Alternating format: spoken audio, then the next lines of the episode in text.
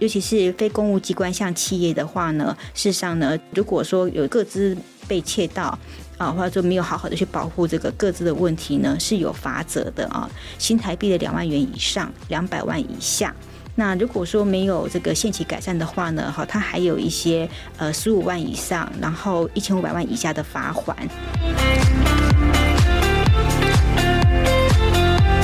那这个主管机关的罚款有时候是比这个法院的判决还要可怕，因为它的金额通常是蛮高的啊。所以事实上，在经营的这个部分呢，要很注意到，就算你没有违法，但是呢，如果你是违背行政上的一些要求的话呢，罚锾事实上对任何的中小企业来讲都是非常沉重的负担。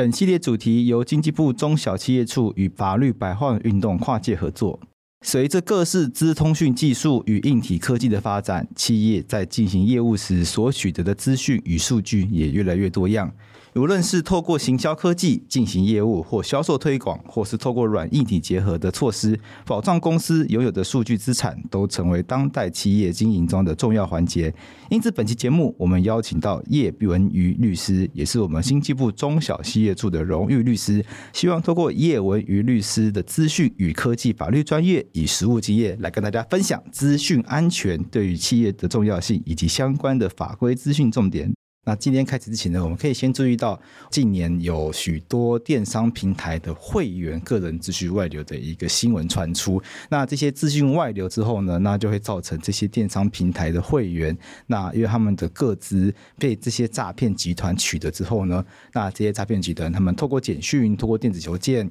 或者是也可能透过其他方式，那可能假借交易问题，譬如说所谓的解除分歧啊，或者是可能。多笔下单等等的这些用这些名义来联络会员，然后这些会员可能就会上当受骗，之后就会被骗钱，或者是造成其他个人资讯的一些损失等等的。那这些问题因为造成了很多的社会损失，政府机关也开始重视这些大量的个人资料外流的问题。尤其是我们也有非常多新闻媒体发现，我们有国人的资料大批大批被放在国外论坛兜售的严重资安的危机，那也引起了非常大的社会瞩目。所以，我们。我们这边就要特别来跟我们的叶文吕律师，叶文吕律师是具有非常丰富的科技跟资讯法律专业经验的律师。我们来跟叶律师聊聊看，这些事件背后的法律议题可以带给我们什么样的一些经验跟形式。首先，我们跟叶律师来请教，从这件案件中，我们可以发现，国人现在越来越在意个人资讯有没有被企业或政府好好保护。所以，站在企业端的角度来看，如果资讯安全的法律遵行，或者是风险预防措施，企业没有做好的话，可能已经不只是违反法律问题了。所以站在企业角度来看，治安法律的遵循以及风险预防措施，企业应该站在单纯守法以外，律师会建议用什么样的角度来去思考这个问题？好，那刚刚贵志律师有提到啊，事实上呢，目前大家因为对于这个个人资料的意识的抬头啊，所以现在呢，还有在很多的一些新兴的平台里面呢，都大量的需要很多的个人资讯，所以这种数位化时代的这种个人资料呢，事实上是非常严重的一些议题啊。那企业在经营的时候呢，就是对于这个呃所有的这些商业的文件哈，事实上它实际上还是会有涉及一些个人资料保护法的一些问题，所以这些资安啊，还有个人资料的问题呢，事实上是企业非常重要的营业秘密的一环。那相对的呢，就是企业呢也是必须要有一些重要的措施啊，然后来处理这个部分的一些问题，来保障它的长期稳健的发展。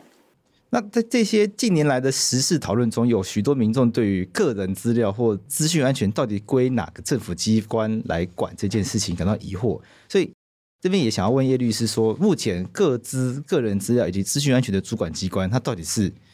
哪个政府单位？因为比如出事了要找谁？这个是一般民众最直觉反应嘛。出事要有政府可以投诉，要有申诉，总是要有父母官可以依靠嘛。是。可是打开个人之后保护法，大家常常会觉得一头雾水。哎，那到底要找谁？所以这边要请教叶律师说，那到底要找谁来去求助？这件事情是很重要的。当然呢，这个问题哈，在我遇到这样的事情的时候，也是一头雾水。那常常呢，也是要看一下法令的规定啊。但是，就是就目前的一个情况呢，呃，我讲一下这个。主管机关的这个问题呢，哈，它大概有经过一些不同阶段的演变呐，哈，所以使得它的一些机关是不太一样的。最刚开始那个个资法出来的时候呢，它的主要的主管机关是法务部啊，法务部是它的解释机关，然后呢，它的那个主管机关是。中央目的事业主管机关，县市政府，好，这就是说每一个行业呢，它有它自己的目的事业主管机关。好，当时在各资法的施行细则里面呢，看到非常非常多这类型的一些资料。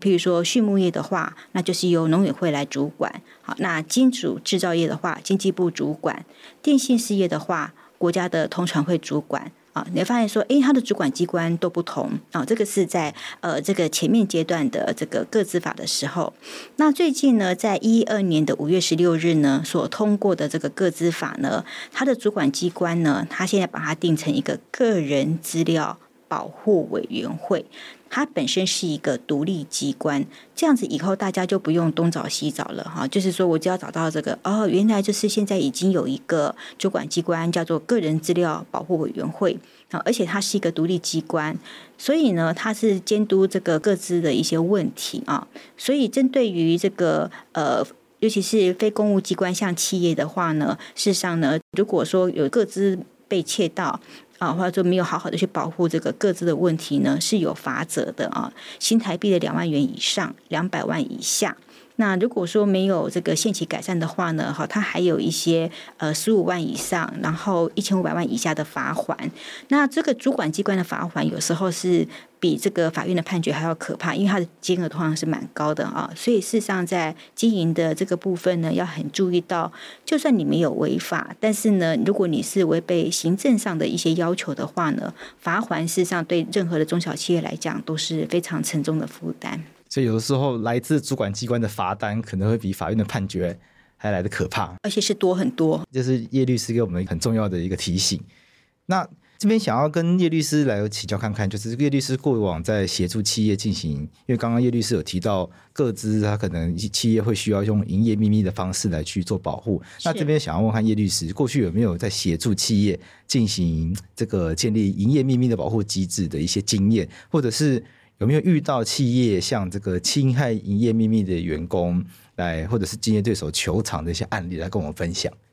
呃，其实呢，呃，应该是说预防胜于治疗啊。那以往在处理这个企业这个侵害营业秘密这个问题的时候呢，通常这个企业它是遇到一个点的问题，他有时候就丢一个文件过来说：“哎，我这样子可不可以用？我那样子行不行啊？”那很多时候是这样子。所以呢，事实上就是在类似像这样子的一个情境里面呢，我们都会建议企业主来上课。那因为来上课的话，企业主本身你要有概念。如果你没有概念，你只是委托你的员工，比如说你的人资去叫他去把打理这些事情啊，或者你的这些呃那个行政助理去帮你处理这些事情，有时候他们没有办法掌握到全面的一个太阳。那这种情况下，事实上会建议说呢，企业主就花一个时间来上课，或者是说呢，请呃相关的这些专业人员进去企业里面做那个内部的教育训练的讲座。那这样子的话，可以同时让这个企业主跟员工呢都会有概念说，哦，那哪些是可以的，或哪些不可以的啊？那有没有一些实际的案例可以跟我们分享看看？好，那这个部分呢，有一个比较极端的案例了啊，那就是有一些人，他们现在利用劳基法上的一些漏洞，好，还包括这些那个劳工可以有的一些权益哈。那他们事实上，我曾经遇过一个案例是这样子，这个员工呢，他到这个公司来，然后工作的时间并不长，可能才二十天不到吧啊，这么短呢？可是他工作的内容哈，就是说应该要让他做的是呃有六张电脑绘图，可是他在这个试用期间，那六张绘图没有做出半张，可是他每天的工作就到处在拍照，然后找档案，然后影印资料，就是这个企业也没有去防止他这样的事情，等于是他在那个很短的时间之内呢，就是带出了大量的企业的资料。那可是因为中小企业可能雇主也不清楚说，呃，这个员工的动机是什么哦？那可能也不知道，就想说，哎，为什么你这张图都没有画出来？那你为什么整天都去看那些跟你没有关的东西？包括每一场会议都有录音。等于是这个这个员工在这个公司才待四十天，他拿出来的资料是非常非常的可观。嗯、你可以知道说，这个企业主在不知道也想不到好的情况下，没有防范，然后被员工期待了大量的资料。那这些资料呢，不晓得对他未来是呃有利或不利，反正就是被拿出去了。然后后来他也拿这些资料来对企业主做一些不利的一些散布。啊，就等于请到特洛伊木马的概念。这个是一个非常非常极端的案例。OK，所以在在聘请员工的时候，一定要特别的小心，而且公司自己一定要有营业秘密的保护机制，不能让员工这样子可以轻容易的接触到秘密。像这个案件里面呢，这个员工呢，他事实上制作的是 A 职务，可是呢，他一整天呢都是都是在档案室里面去看其他部门的东西。这件事情本身是不是就是暗示的这间公司的治安没有做好？呃，就是因为中小型企业，就是就是吃饭都来不及了，根本可能也没有想到说也会有会有这样的一个状况，也是因为经历了这样的一个事件以后哈，才知道说原来很多东西是要呃先做一些规划或或者是说分层级，跟你业务无关的，你为什么会去翻阅？啊？或者你为什么有有权限去看？而且你还可以把它影印，然后拍照，然后带出去，那未来又又拿回来跟他勒索，这个东西就是很奇怪的事情。那因为中小企业主可能没有遇过，也不晓得要防范。那并不晓得说啊，原来会有这样的这种职业型劳工啊。那如果是营业秘密法的概念的话，我们应该要建立什么样的？这至少会要求到什么样一个等级呢？呃，其实哈。因为对于这个大的公司来讲的话呢，呃，当然他们有很多的一些科技的方式来处理哈，可以买这些治安的一些呃设备或怎么样。但是对于中小型企业，事实上最简单最简单的方式哈，事实上就是你在你的文件上面要加上保密，你用浮水印也好哈，或者说你用盖章都可以。就说你有这样的一个标示的话，表示我这个东西我是把它列为这是你应该保密的资料啊，或者说起码你有一个最基本的一个。呃，这个表示嘛，哦，那如果真的没有表示，员工他会认为说那只是行政文件，或那只是什么技术文件啊，这样子的话呢，他们也不觉得这个东西呃拿来拿去有什么问题哈。所以从企业主这边，就是为什么常常鼓励企业主要来呃上课受教育训练，因为企业主没有概念，它会影响到你在这公司的一个经营上，你的判断上会有一些呃认知上的一个迷失这样子。跟这些资讯安全有关的法规，除了这个个资法或者是营业秘密法以外，它可能还会有相关的哪些法规吗？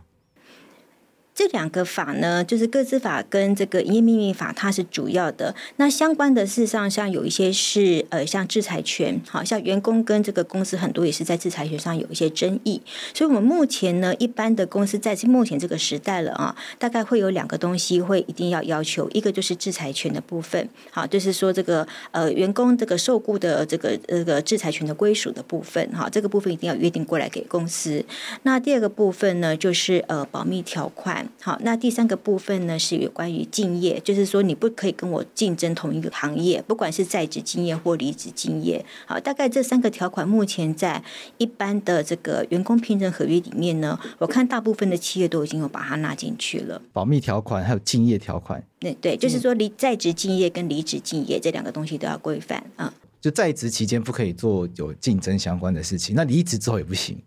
对，而且离职竞业这个部分呢，呃，就是像目前那个劳基法这边也有修正了哈，就是说也允许是说，呃，离职以后的一个竞业，但是你要给他一个一定的一个呃代偿措施补偿的一个方法。好，那目前呢都已经是这个配套已经经过二十年来的洗礼，已经就非常做得不错了。所以对于中小型企业来讲呢，基本上来讲就是说，我们还是先从公司的一些文件，还有公司能够做的事情来着手啊。那至于自然安的设备，事实上有的时候它呃涉及到比较复杂的一些问题啊，但是我们就是还是从我们可以至少你员工到职离职，你都要签一些文件嘛，嗯，好，就是说在这个文件上你可以做一些设计啊，那这个部分呢，就是起码你有个基本的一个保障跟警示。因为治安的这些系统或者是文化的建制，其实会花不少的成本。那就算不是花很多钱，但也要花不少的心力去教大家啦。因为文化的文化的建立，其实也是很花时间嘛。是，老板可能要花很多时间去教育主管，那主管又要花很多时间去教育自己基层的这个员工。所以，就算只是教大家要记得写一个机密，可能可能有的时候要光是这个 sense 就要。花很多时间。所以，是我想很多的企业，他虽然知道要符合法规，或者是可能有这个必要，嗯，可是不是不愿意做，而是心有余力不足。不过，因为这样子听下来，我想大家也可以知道它的重要性。所以，我想叶律师能不能再帮我多说一点，就是说有没有？就是说，为什么做这件事情，就是维护资讯安全这件事情，叶律师会觉得它其实是一件划算的事情，就是跟嗯跟付出的心力啊成本相比，为什么还是一件划算的事情？呃，除非这个企业主希望你所这个努力的心血，找。都是被员工任意的拿走。那如果你就是很担心这样的事情的话呢，这个呃所谓资方跟劳方之间呢，要有一定的一个界限啊。那在以往呢，我们都一直想到说资安，都想到那种大型企业，那它有很多的一些电脑设备，它可以从权限上去掌控。但是对于中小企业的部分呢，事实上有一些东西是可以做的哈。事实上就两个，第一个部分就是雇佣合约。呃，在雇佣合约的时候呢，因为就是每个员工都要跟你签这个雇佣合约嘛。那除了这个制裁权的一个约定，一定要约定过来在资方之外呢，那另外呢，就是也要把它这个相关的这些什么在职保密、离职保密哈，然后这些东西呢，就是说你要约定好。那第二个部分是员工守则，以往的员工守则呢，大家都觉得那是参考用的啊，配合劳动部规定。劳基法要求才定的，有一些呢，就是大家都不觉得说，呃，那些是应该很重要的事情哈，就是说，那好像一个制式的，我就是一定要有一个员工守则哈。但是呢，就是呃，员工守则跟契约之间呢，我们还是会比较建议放在契约，因为契约是有相对性。好，员工守则它是对于全部的员工，但是因为不会全部的员工都都有这些呃脱序的行为，或是有这样的一些呃不法的动机。好，所以事实上雇佣契约就是比较是呃个别的。好，所以事实上就是企业主呢，尤其是中小型企业，你的雇佣合约一定要经过设计，好，否则的话你事后你会非常的麻烦，因为你前面没有讲，人家会觉得那个东西他拿走，或者他侵害，或者是他怎么做，你拿他没辙。啊，所以这个部分呢，呃，会比较建议呢，呃，一个是雇佣契约，一个是员工守则。而我们在很多的一些劳资争议的一个会议上面了哈，就现在非常非常多的劳资争议啊，然后员工守则拿出来呢，事实上大部分的员工都没有去看过。哦，他们呃，员工新人训练的时候告诉你说啊，我们有这个员工守则什么，绝大部分的员工他不会去看那个守则里面有什么。嗯，但是呢，他的契约是他跟你签的。就是他是个别签，他不是集体签的，不是一对多的那一种。所以契约里面呢，你可以个案去要求，比如说，呃呃，这个这个员工呢，他担任的是，比如说是资讯部门的一个职务，所以他特别要注意哪几个事情，或者另外一个一个员工呢，他是负责财会方面的东西，所以可以有哪几个东西，你可以用一些条款来约束他。那这个部分呢，就是比较会有个别性。好，那就是企业可以用这个呃。雇佣合约里面这样的一个空间呢，去保护你们自己的营业秘密。就是叶律师建议的，就是员工守则以外的，其实透过契约个别性的制定，也许会是更适合中小企业的一个做法。是叶律师，那像在这个资讯安全的部分，我们预防的话，我们会有什么好处？这样？呃。因为这个预防的话呢，一定是胜于治疗哈。然后呢，如果我们大家都会觉得说，我们要做这个机制呢，可能要花很多的一些心力和成本。有时候对于中小企业来讲哈，就觉得说这个可能是一个很沉重的一个负担哈。但是呢，因为对于企业来讲哈，这个资讯安全的部分呢，呃，是一个真正的一个很划算的投资啊，因为它有非常多的利益啊。比如说呢，第一个部分呢，我们可以避免相关的法律风险哈，然后会避免掉未来也可能面临高额的罚款啊，或者是诉讼啊。那第二个呢，我们可以保护企业的信誉啊，因为这个呃很多的一些外商他们在合作的时候呢，他们也会很担心说，哎，那我合作的对象哈，他们的一些呃治安的部分怎么样，会不会影响到我们这边的客户的一个权利或者是呃商誉啊？那这个部分也是一个很重要的一个评估的指标。那第三个部分呢，是也很防止财务的损失啊，因为治安呢，它是呃。我们会觉得说呢，只要治安事件不发生则已哈，那一发生呢，它可能就会导致比较严重的一些财务损失啊。那如果从长远来看哦，你是节省的成本。如果你花一些治安的费用上来看，你会节省的成本。那我们也在实务上看到蛮多的一些中小型的企业啊，治安没有做好，有时候一个员工离职就把你东西全部给带走了哈。那这个部分就是会是你整个的企业的资产就被被拿走啊。那这部分是蛮危危险的事情。那接下来呢，就是我们还可以提高企业的呃竞争力啊。那这样子的话，事实上呢，对于治安的一些建立和维护呢，事实上它是一个蛮划算的一个投资了哈。而且这个投资呢，会让这个企业呢长期有一个稳健的发展啊。那所以大家呢可以考虑到这样的一个投资。因为我们收听这个节目的听众有很多都是中小企业家，我想他们会特别在意理解法规跟主管机关的想法。那实务上，因为他们今天想要来建立一些资讯安全的机制的话，如果有一些具体的步骤可以让他们参考的话，我想会是一个很好的方式。因为对一般民众来说，法条是比较抽象的，但如果能够有一些具体的步骤，让听众朋友。来自己做评估，自己做参考的话，我想这一集对他们来说也会有很很高的参考价值。所以我想，能不能请叶律师来跟我们说，如果听众朋友听完，他们也想要分帮自己公司做一些资讯安全的评估，然后也许回去可以修改一下自己的雇佣合约等等的，那叶律师会怎么样来跟他们做参考？呃，当然，第一个部分刚刚有提过哈，就是用契约的方式，因为它是有，就是契约是相对性的，好，所以员工一定要受到拘束啊。那第二个呢，当然员工守则的部分呢，虽然大部分的这个企业员工守则都会呃报请这个劳动部来做核备，但是那个核备呢，有的时候不见得可以保障得到你自己的一个呃企业里面的一些资料哈。那另外有一些比较简单的方法哈，就是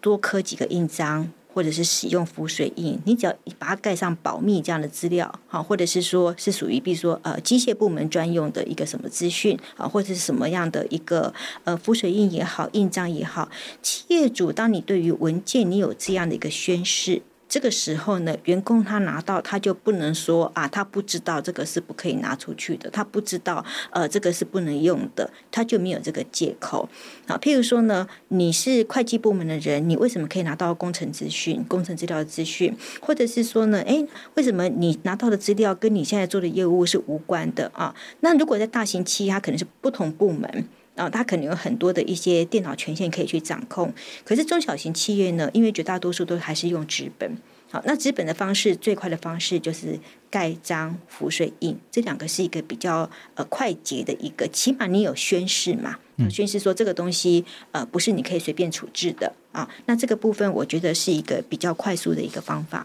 是，那如果要做针对自己的既有的制度来做一些评估呢，有没有一些评估的步骤？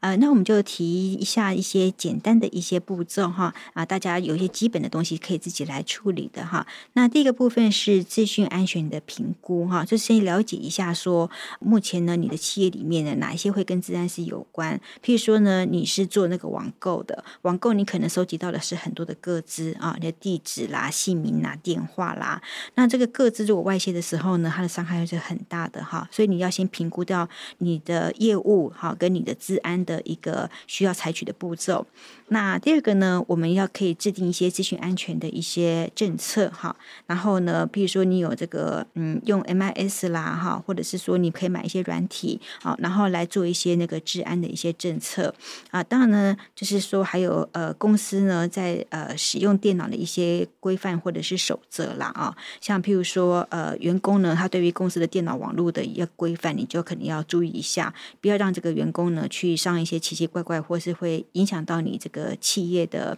治安的一些网站啊，那这个部分可能可以这样子来要求。然后接下来呢，就是对于员工的培训哈，培训也一样是教育训练的概念啊，就是说也可以请一些呃，请老师进去企业里面呢，跟员工来做一些治安的教育训练啊，然后让大家是有概念的。那接下来呢，有像比如说资讯安全的一些工具啊，事实上也蛮好用的。像我们常听到就是防火墙啦，好反病毒软体啦，那这些东西呢，事实上呢，呃，它是呃很有效的来保护企业的一些资料跟系统啦。如果说我们不是要做很大规模的来做哈，但是一些基本的一个一个防护，我们觉得还是应该是呃要这么做的。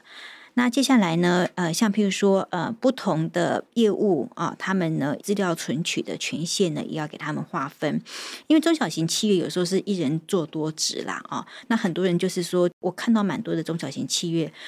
都没有锁权限，因为一锁的话，大家都不能做事情了，没办法分工分得这么细啊。但是还是要把一些基本的，比如说敏感性资料跟一般的行政资料，你起码要分开一下。好，这样子的话，你还知道说，诶，有哪些资料呢？是应该要有特定的权限？那有哪些是一般的行政资讯？好，然后呢是没有关系的哈。那尤其是说呢，你如果是跟第三方合作，有时候大家会互相用那个电子档互相来往嘛啊。那如果说数据共享的时候呢，你也是要这个要去考虑一下说那个治安的问题哈。比如说。我委托厂商啊，然后来做什么事情，或我跟呃哪一方来合作，结果呢，合作方不一定是员工，就是合作方把我的资料给拿走了，啊，造成我我去泄露到客户的资料，那这个部分我们可能也是要呃防止的一个事情。那还有呢，接下来我们看一下说，如果有什么样的一个。呃，治安的一个漏洞或者治安的危机的时候呢，我们一定要有一个应急的计划哈，不然的话呢，因为治安没有办法打一一九哈，所以就说可能呢，中小企业呢必须要先想好，就是说，如果我这个治安问题的时候有这样的一个呃问题的产生的时候呢，我要怎么样的因应哈？我们还是稍微要稍微了解一下有没有什么样的因应策略哈，然后可能要演练一下哈，就像我们常常要做的很多的防空演习，并不是打仗的时候再来做哈，就是平常我们就也是还是要定。期的演练一下，那所以呢，总结来讲呢，呃，对于这个呃员工的培训哈，还有使用安全的工具哈，那这个部分呢，还是我们在中小企业这边呢，呃，应该要来做的一些事情。像我们这是呃学法律的嘛哈，大家是律师哈，评估的步骤大家都会觉得说要先从你们的文件出来看，就是把你现在现有你到底是跟呃员工是怎么签的，你们公司到底是做什么样的业务？好像譬如说呢，呃，如果你是做这个呃这个饮料店的，可能你那个呃食材的配方或者是饮食店、饮料店，你的配方或你什么，那是你很重要的一些机密啊。那如果呢你是做呢呃写软体类的。那写软体类的话呢，你可能就有一些核心的技术，或是核心的什么样的资料哈。现在很多老板哈，他虽然只是个人公司，他也都有这样的概念了哦。他们就是说会，即使你只是写这个 A 四纸的一半而已，就但起码它就是一个一个一个证明，说这个东西你不能够随便乱用啊，或者说这个东西呢，你有签名同意，你必须要知道说这个东西你要呃这个受到这个拘束。好，那也还是用刚刚的这个。合约跟这所谓的浮水印这样的方式呢，是可以做到基本基本的哈，基本的保障。好，那即使说后面他有一些呃纠纷或者是呃怎么样，但是雇主呢已经在事前我都已经有告诉过你，你不能说你不知道。好，所以这个部分对于如果有后续的程序的话，对雇主来讲还是一个有利的资料。好，但是另外一个就是在员工守则的部分，的确非常非常多的劳方说他们都没有去读过员工守则，嗯、所以写在那边呢，就是这个时候呢，就是会是呃比较薄弱的资料。很多的企业主呢，他在一些劳资争议也好，以及秘密的纠纷也好，他们都会讲说员工守则都有写，可是说实在，大部分都不会去看。对，好，而且就你改什么东西，他也不会去看。啊，所以呢，这种情况之下呢，你还是用雇佣合约啊，或者说把员工守则当做雇佣合约的附件都可以啊，因为这个部分是很很重要的，是说你是知道的。那如果是网络上的资料，因为现在有很多的公司是数位化的，那我们怎么样在数位化的资料这边做资安的管理会比较好？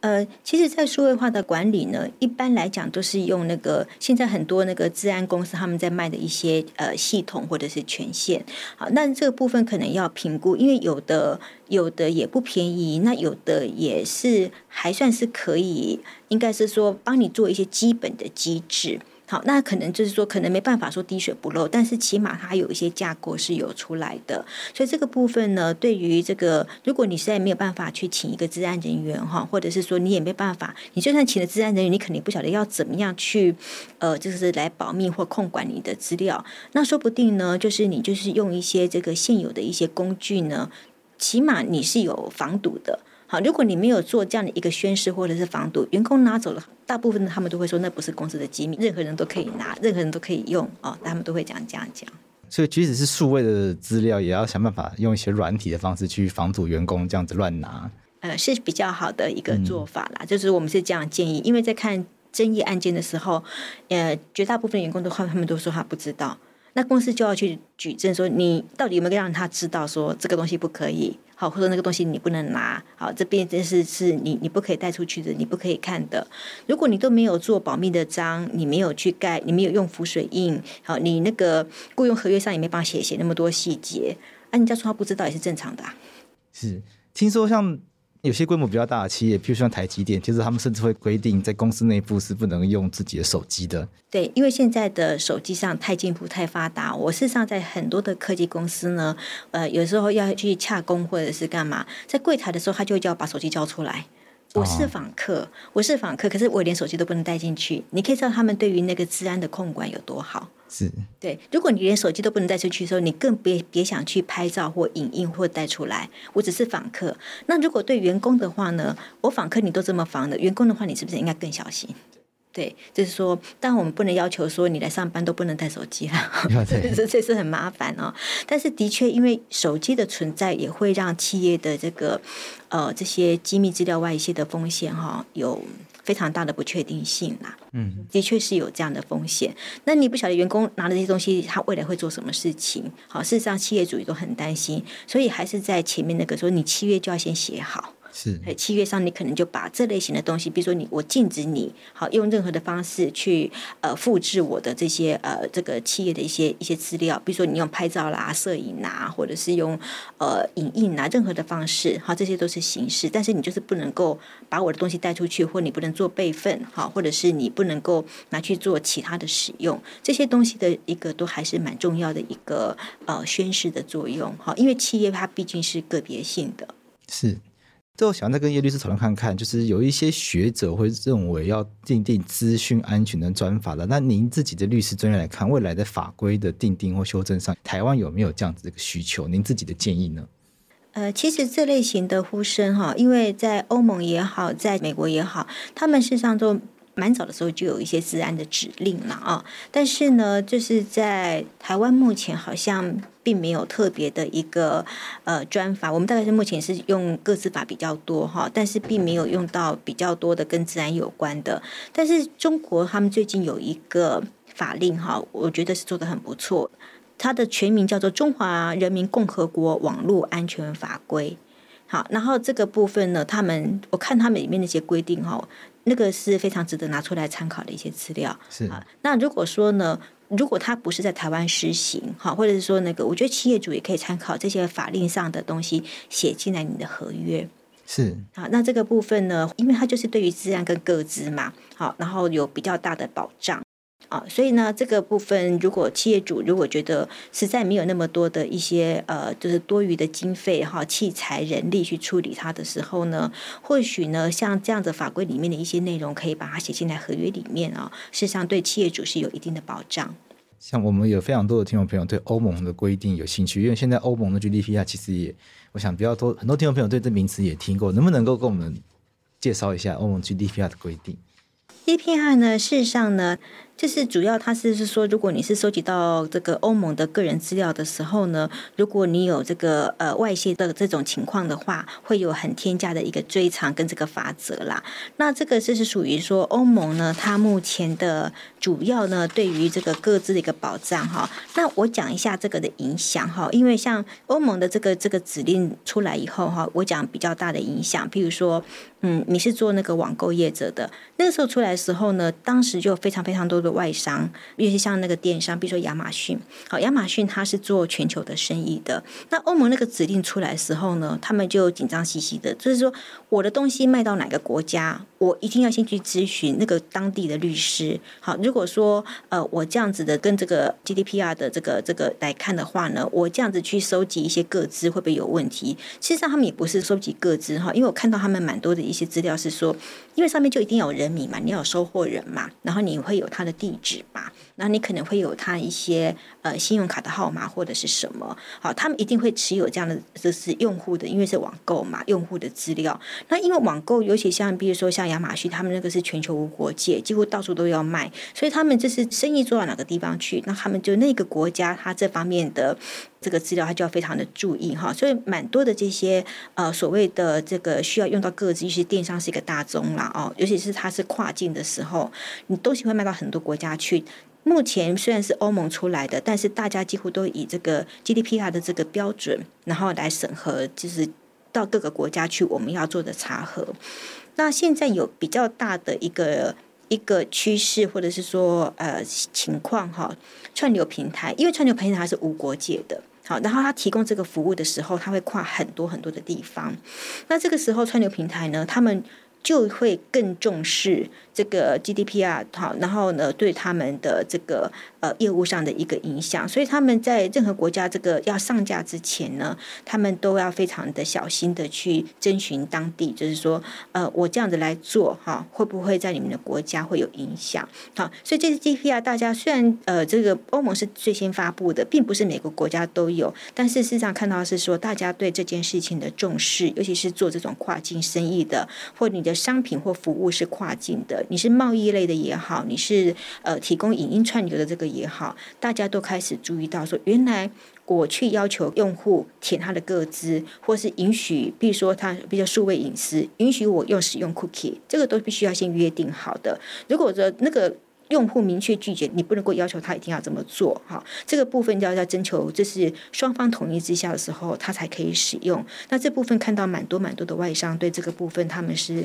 非常的用心在这个处理这部分的议题哈。那虽然说他们自己的国家未必现在有这样的一个要求哈，但是因为他们是做全球生意的话，尤其是电商最多啦，因为他们是跨境居多哈。那这个时候他们就会几乎是以这个欧盟的这个指令哈，来作为他们进入每个国家的基本的一个保障，嗯，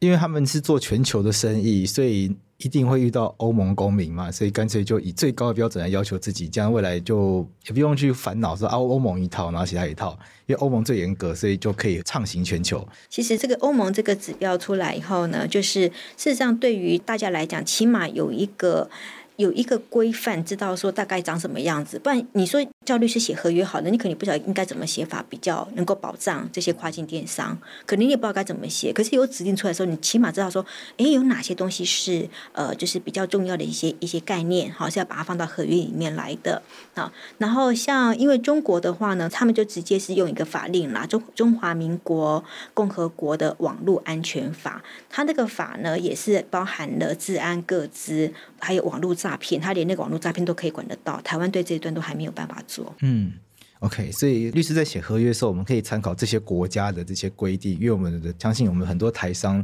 在做很多的国际贸易、跨境电商的时候，也是全世界在打世界杯的，所以在协助我们的客户。或者是我们的听众朋友，即使中小企业，我们相信也很多中小企业的朋友在做生意的时候，其实也是全世界飞来飞去的。所以我想，这些国家的规范其实都很值得我们参考，因为我们要到其他国家做生意，本来也就必须要多多了解其他国家规范。所以我想今天非常感谢叶律师来跟我们分享企业对于资讯安全管理的重要性，而且还跟我们分享了很多国家的不同的规范的内容，让我们了解哦，原来全世界现在在治安资讯管理方面有这么多精彩的这个进步的变化，那我想也透过叶律师相当精彩案例的分享，让我们对资讯安全的管理来说，大家相信可以了解它的重要性，也可以了解到这一个议题对我们来说，相信大家会知道啊，原来这件事情它虽然有点烦啊，有点花时间，有点需要成本，但它是一件值得做的事情，因为一旦资讯安全的风险发生了，不管是你的个资外流，造成你的客户，造成你的消费者。产生损失，那因此他们跑去消基会，他们跑去未来的可能各自专责机关，他们跑去法院，跑去用各式各样的方式来求偿，或者是政府机关的罚单来了，或者是呃你的员工因为在我们治安的保护措施不足之下，把我们的很重要的营业秘密带走，我想这个对我们公司来说所造成的损失，可能都是非常。致命性的，可能甚至可能公司从此就一蹶不起了。所以我想今天这一集叶律师跟我们分享的内容，真的都非常的非常的宝贵，非常重要。那我们再一次感谢我们中小企业荣誉律师叶文瑜律师到我们节目中，谢谢叶律师，谢谢，谢谢各位律师。哎，那希望就是所有的这个中小企业主哈，就是说能够用一些呃自己的。可以负担的方式，然后呢，去保障你自己的权利啊！因为你如果连这一点都不去做的时候呢，事实上你的损失呢，就可能会面临的损失或者是风险。虽然那是一个可能性，但是只要一有这样，就像跟买保险一样嘛啊，就说你可能就是花一点。钱或一点时间，然后去做一些这样的事情，就算未来有这样的事情的发生，好，那你还是有一定程度的一个保障啊。所以就是希望大家能够呃重视这样的一个议题。好，谢谢桂枝律师，谢谢，谢谢叶律师。那节目的最后跟大家分享一个讯息，就是中小企业朋友如果遇到法律问题，可以透过我们中小企业法律咨询网来提出你的问题。如果遇到比较复杂的法律争议，企业朋友可以透过咨询服务网预约与荣誉律师一对一免费咨询。那经济部中小企业处会统计每年度企业常见法律问题，而且会整合相关时事系列主题，定期办理实体和线上经营法规推广讲座，也会制作法规宣导电子手册，推广相关企业法律讯息，让企业朋友们参考运用。希望针对企业最常遇到的法律问题，提供大家及时应应的协助。经济部中小企业处除了提供企业法律服务外，也提供许多企业辅导资源哦。如果企业朋友们遇到企业经营相关问题，欢迎拨打马三办服务免费专线零八零零零五六四七六，这个在我们节目资讯栏有参考。那欢迎大家详细服务内容，请见我们节目资讯栏的相关资讯哦。经济部中小企业处统计每年度企业常见法律问题，并整合相关实事为系列主题，定期办理经营法规推广讲座。今年下半年的法规推广巡回讲座将在八月十七号开跑喽！台北、高雄、台中、台南、花莲皆有场次。这次的讲题是中小企业订单违约的法律责任，以及劳工执行业务侵害他人权利的问题。本次讲座皆可免费报名参加，详情请上中小企业法律咨询服务网或中小企业法律新讯粉丝团。